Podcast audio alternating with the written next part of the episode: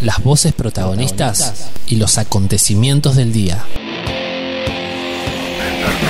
Porque todo esto pasó a la luz del sol. A la luz del sol. Una coproducción de Góndola Podcast y Grupo Ciudad. Hoy es 7 de octubre y de esto se habla en San Luis. No, claramente no soy Luciano. Mi nombre es Julieta Cravero y hoy vamos a hablar de los cuerpos del verano. Empezó la primavera, pero no vino sola. No, no hablo de flores ni alergias. Entre septiembre y diciembre sucede otra cosa. Comienza una cuenta regresiva que todos conocemos. Son tres palabras y un solo mandato. Llegar al verano. Como si fuera una carrera hacia un destino paradisíaco, el verano parece reservado solo para quienes se esfuerzan en llegar a él. Pero como cualquier resort, no es gratuito y bien lo vemos en el bombardeo publicitario que nos vende el mejor método para cambiar de cuerpo en pocas semanas. ¿Qué tiene que ver una estación con el gimnasio, las dietas, las cirugías y la depilación definitiva? ¿Qué pasa cuando nos revelamos al mandato? ¿Qué significa, en definitiva, llegar al verano? Soy Valentina López Mateos, estoy activando hasta la militancia del Body Positive y tengo un local de ropa en talles grandes, Emelin. El verano llega y todos llegamos al verano. Lo que esconde eso es un montón de gordofobia. A lo que se refiere la palabra en específico es al hecho de cómo molesta un cuerpo que ocupa más lugar que el otro, porque no hay diferencias, no se trata sobre la salud, porque la mayoría de las personas que te atacan por tu peso no lo hacen desde un punto de vista de salud, de me preocupa si vos tenés diabetes o lo que sea. Lo hacen desde la preocupación de que les jode que tu cuerpo ocupe más lugar que el otro, les molesta visualmente y pretenden que todos seamos iguales, que todos tengan el mismo cuerpo y, y eso está mal porque que nos delimitan a todas las mujeres que tenemos que llegar al verano en cierta forma, eh, con cierto peso, que no se nos tienen que ver las estrías, los rollos, la celulitis, y es una forma de violencia, quieras o no. Varios van a llamar exagerada, pero es un ataque hacia el cuerpo de uno y hacia el cuerpo de todas las demás mujeres también. Por lo general cuando uno sufre de, esa incomodidad con el cuerpo la tiene todo el año, pero el verano empeora porque es cuando más uno se muestra, porque sale la remera manga corta, el short, y surge todo eso, el estar tapándose, ir a la pileta y quedarse en el costadito de la pileta sin meterse para que no te vean en malla, me quedo escondida en casa, me pongo un buzo aunque hagan 80 grados, eh, surge toda una violencia que, que lamentablemente lastima a adolescentes, a mujeres, a todo lo, a hombres también incluso. Lo que pasa es que está mucho más normalizado el apuntar con el dedo a la mujer que al hombre. Natalia Belsunce Lagos es licenciada en nutrición y nos cuenta lo que sucede en su consultorio en estos meses justamente a partir de septiembre, bueno, estos meses que comienzan a ser más cálidos, muchas personas tienen la iniciativa de, empezar un tratamiento para bajar de peso, para vestir, digamos, el traje de baño, eh, la ropa que es, digamos, que deja expuesta algunas partes del cuerpo, como las piernas, en cuanto a short, polleras. Entonces es como que se sienten, digamos, presionados a encajar en un talle y también está influenciado, por supuesto, por, bueno, las redes sociales, ese, este constante bombardeo.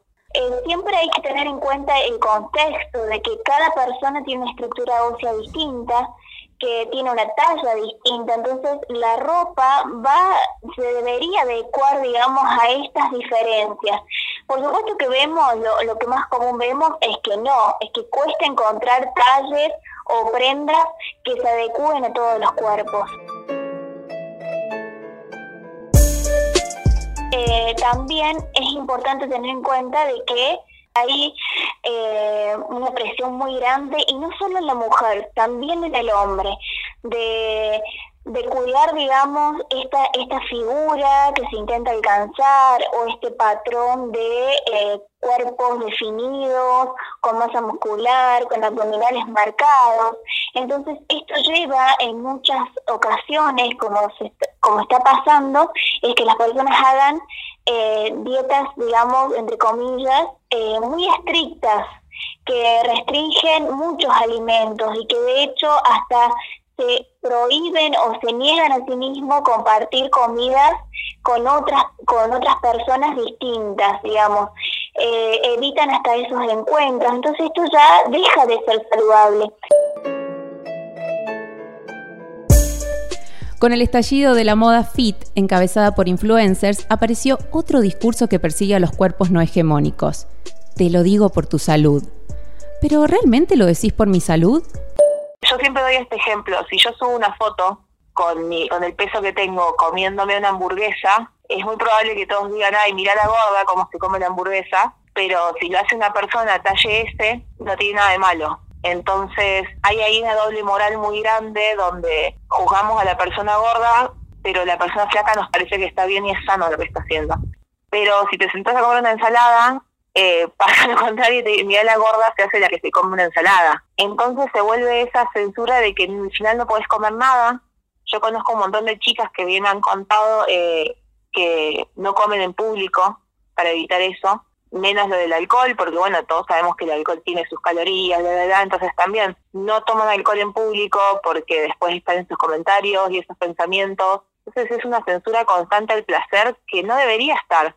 Yo tengo que poder disfrutar de una juntada con amigos, una fiesta, pese 120 kilos o pese 50. Pero también quería, lo que sí quería mencionar es que lo que a mí me sirvió muchísimo fue empezar a seguir a gente que tenía el mismo cuerpo que yo o parecido, activistas, eh, militantes gordas, todo lo que te muestre que, que uno es real, que el cuerpo es real, porque lo que no, no quiero que se malentienda y diga que un cuerpo flaco no es real, sino que la edición que le hacen a todo no es real.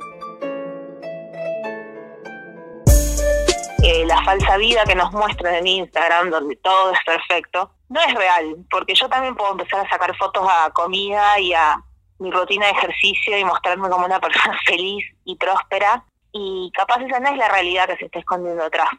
Entonces me parece excelente empezar a buscar, no sé si modelos a seguir, pero empezar a consumir un contenido más más real, más cotidiano, que nos muestren que no todos los días te vas a sentir bien con tu cuerpo, no podemos amarnos todos los días, y sobre todo el hecho de que hay que normalizar. Ayer justamente leía un posteo sobre que basta del body positive, sino que había que hacer un body normative, que sería, en vez de mostrar como que es positivo ser gorda, sino normalizarlo. No está bueno, no está bueno ni ser flaca, ni está bueno ser gordo, o sea, cada uno es como es y hay que normalizar los cuerpos. Y las redes sociales influyen un montón en eso, eh, nos afectan y desde cada vez las generaciones desde más chiquitas consumen las, estas redes sociales y si bien no se puede frenar tampoco, está bueno hacer un poco de conciencia sobre eso y ponerle el ojo a lo que se está consumiendo.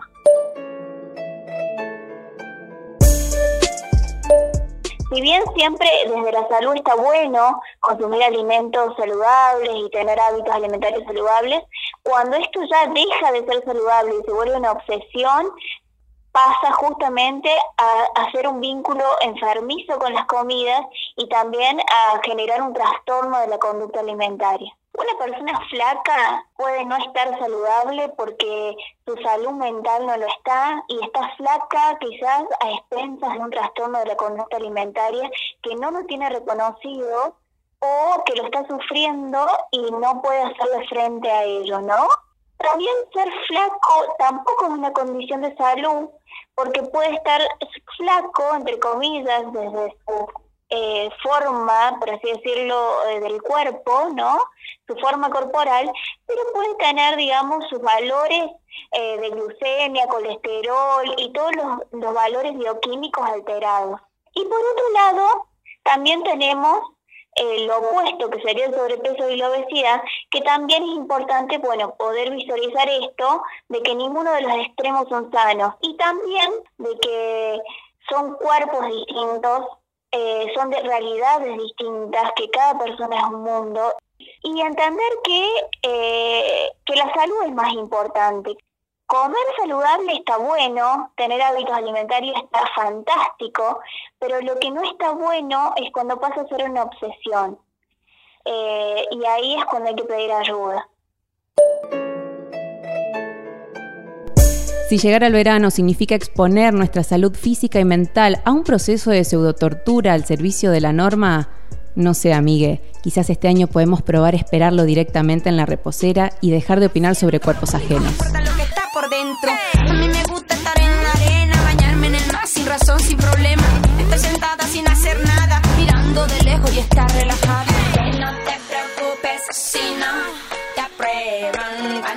critiquen.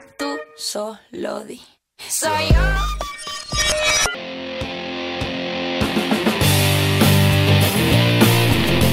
Y esto también pasó a la luz del sol.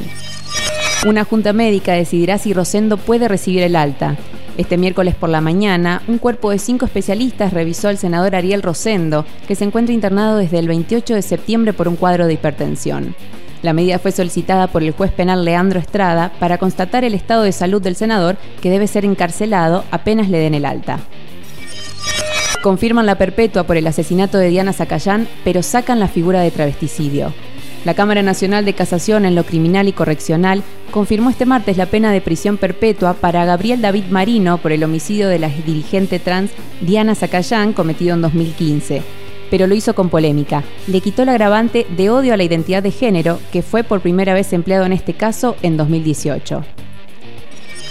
Desde el 1 de enero hasta el 30 de septiembre de 2020 se registraron 202 femicidios a nivel nacional, de acuerdo al Registro Nacional de Femicidios del Observatorio Mumalá, en los últimos nueve meses se reportaron 181 femicidios directos, 10 vinculados de hombres y niños, 7 vinculados de mujeres y niñas y 4 trans travesticidios. De este total, 136 se produjeron durante la pandemia. Esto fue A la Luz del Sol, el daily podcast de Góndola Podcast y Grupo Ciudad. En la edición de este episodio, Darío López. En la producción y conducción, Julieta Cravero. Nos volveremos a encontrar mañana a las 20 horas para repasar toda la actualidad de San Luis.